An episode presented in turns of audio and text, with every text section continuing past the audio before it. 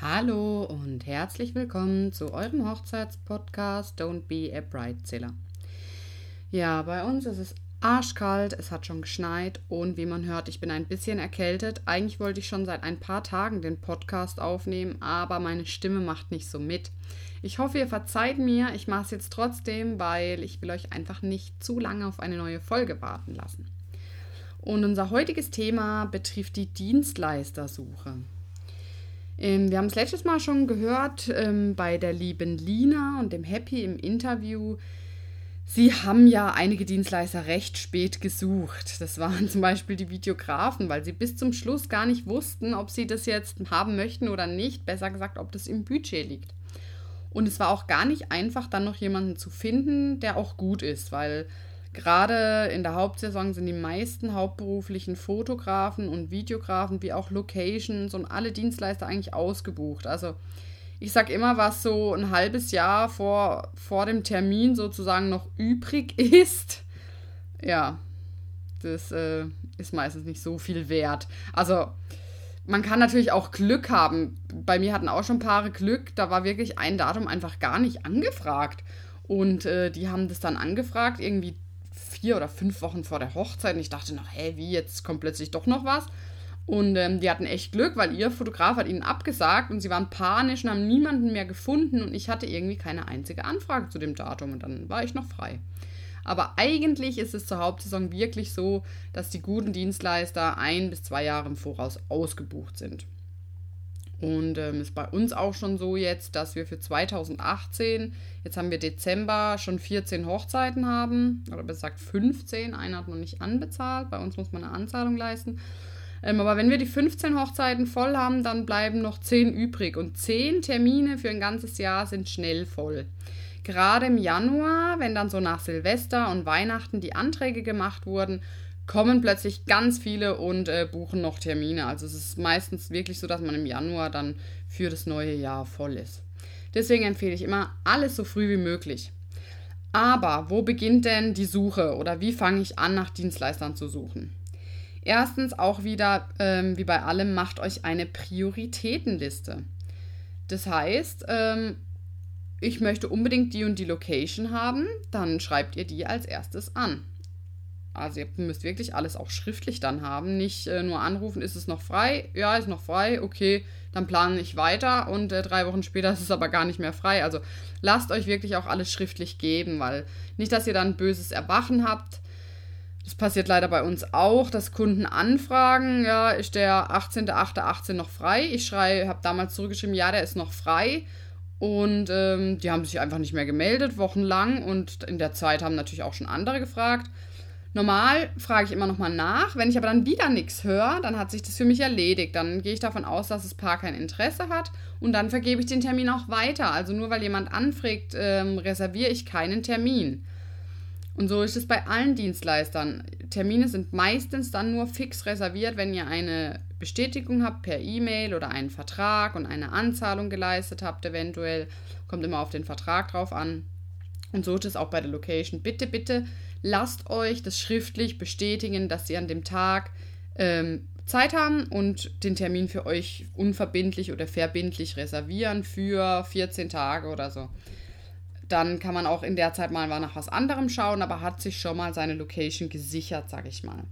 Und ganz wichtig bei der Location, da hatte ich es heute mit einer Braut davon, ähm, erkundigt euch auch, dass ihr die einzigsten seid an dem Tag. Wir hatten das jetzt leider auch schon oft, dass es zwei Hochzeiten an einer Location gab. Und ich finde es total störend, wenn ich als Braut mein Apero habe und dann kommen plötzlich andere Gäste dazu, weil sich irgendwie die Gesellschaft vermischt oder, oder es kommt irgendjemand vom Lieferdienst und quatscht mich an. Dabei ist es gar nicht von meiner Hochzeit, sondern von einer anderen. Also sowas finde ich immer total nervig. Genau, dann muss man sich natürlich auch überlegen, wo suche ich.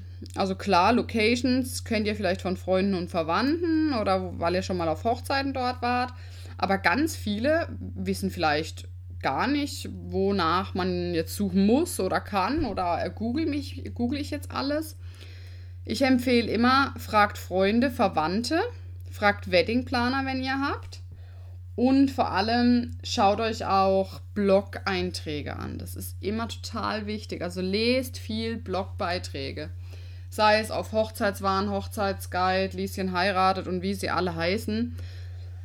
Wirklich schaut euch die Hochzeiten an, gefällt euch die Location, was gefällt euch an dieser Hochzeit besonders gut. Ihr schaut euch zum Beispiel einen Blogbeitrag an und sagt, boah, die Bilder gefallen mir jetzt eigentlich nicht so, aber die Location ist total toll, dann könnt ihr bei der Location anfragen.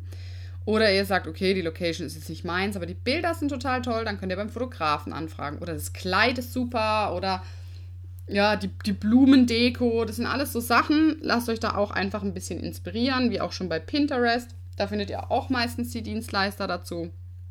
Genau. Finde ich immer ganz wichtig. Und äh, es gibt auch ganz viele Anbieter, die eine Dienstleistersuche anbieten, wo man dann auch eingeben kann, ich suche einen Hochzeitsplaner, ich suche einen Fotograf, ich suche mein Kleid. Ähm, da gibt es zum Beispiel Thank You, Foreverly und ja, wie sie alle heißen. Also da kann ich euch gerne auch mal eine Auflistung und unter dem Podcast machen, dann könnt ihr da nochmal nachschauen. Genau, aber für mich ist einfach wirklich wichtig, ich gehe immer nach Empfehlungen.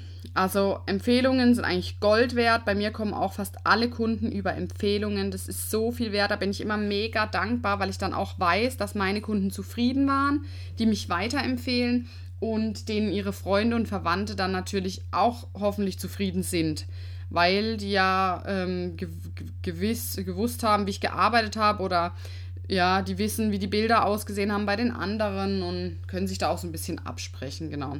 Das finde ich immer ganz toll. Ähm, was das Problem in Deutschland oft ist, ich weiß nicht, ob euch das bekannt vorkommt, aber wir Deutschen reden eigentlich immer nur gerne über die Dinge, die schlecht sind. Sind wir mal ganz ehrlich. Ah, das Wetter heute ist so schlecht. Wie ich habe heute angefangen, ja, Schnee und so. Hm. Aber es ist schon so, wir Deutschen reden schon meistens darüber, oh, das Wetter ist schlecht, mir ist so kalt, ach, oh, im Laden ist so viel los, einkaufen, ich hasse einkaufen, oh, so viel E-Mails, oh, so viel das, so viel dies. Also wir sind eigentlich immer nur am Motzen. Und ja, wann habt ihr mal einem Freund erzählt, boah, ich war beim Friseur, der hat meine Haare so toll geschnitten, das war so super. Äh, das macht man ganz selten. Also wir sind auch eher so die Nation, die sagt, ich war beim Friseur, guck mal, wie die mir die Haare geschnitten hat, da ist es total krumm und guck mal die Farbe, die Strähnchen sind gar nicht genug am Ansatz. Also das sind so Dinge, diese Mecker-Mentalität, die mich manchmal richtig ankotzen. Wo ich es auch mit einer Braut davon hatte, die gesagt hat, ja, wir waren so zufrieden, es war alles so toll und hat sich bei mir bedankt und dann habe ich ihr Karten gegeben und gesagt, ja, ich würde mich mega freuen, wenn du mich weiterempfiehlst. Das ist ja das größte Lob für uns Fotografen. Und dann sagt sie, nee, also sorry, ähm, ich fand alles toll, aber weiterempfehlen weiß ich, will ja nicht, dass alle dann äh, so tolle Bilder haben wie ich. Äh, what the fuck? Das ist echt scheiße für mich und natürlich auch für die anderen Leute. Klar sehen die vielleicht bei Facebook und Co. die Bilder von ihr oder von ihm und äh, die können das weitergeben. Aber warum empfehlen wir niemanden weiter? Haben wir Angst, dass irgendwas besser wird, dass denen ihre Hochzeit oder denen ihre Fotos besser werden als meine eigenen? Also, ich glaube nicht. Ich finde einfach, wir sollten echt viel mehr da zurückkommen, auf Empfehlungen zu hören. Deswegen, ich bin auch eher so der Typ und das wissen auch alle, die mich kennen dass ich hingehe und auch Kollegen empfehle. Mir ist es total wichtig, wenn ich nicht kann, dann sage ich, hey, ich kann zwar nicht, aber die und die Kollegin kann. Und das ist Gold wert, wirklich. Weil ich bin auch immer froh, wenn mich jemand empfiehlt. Deswegen hört auf gute Empfehlungen, ähm, seid alle lieb zueinander, motzt nicht viel rum und genießt die Vorweihnachtszeit. Ich bin ein bisschen abgeschweift vom Thema, aber ich hoffe, das hat euch nicht gelangweilt. Ich wünsche euch noch einen ganz schönen Abend. Meine Mama hat heute Geburtstag und ich gehe jetzt rüber Kuchen essen. Tschüss!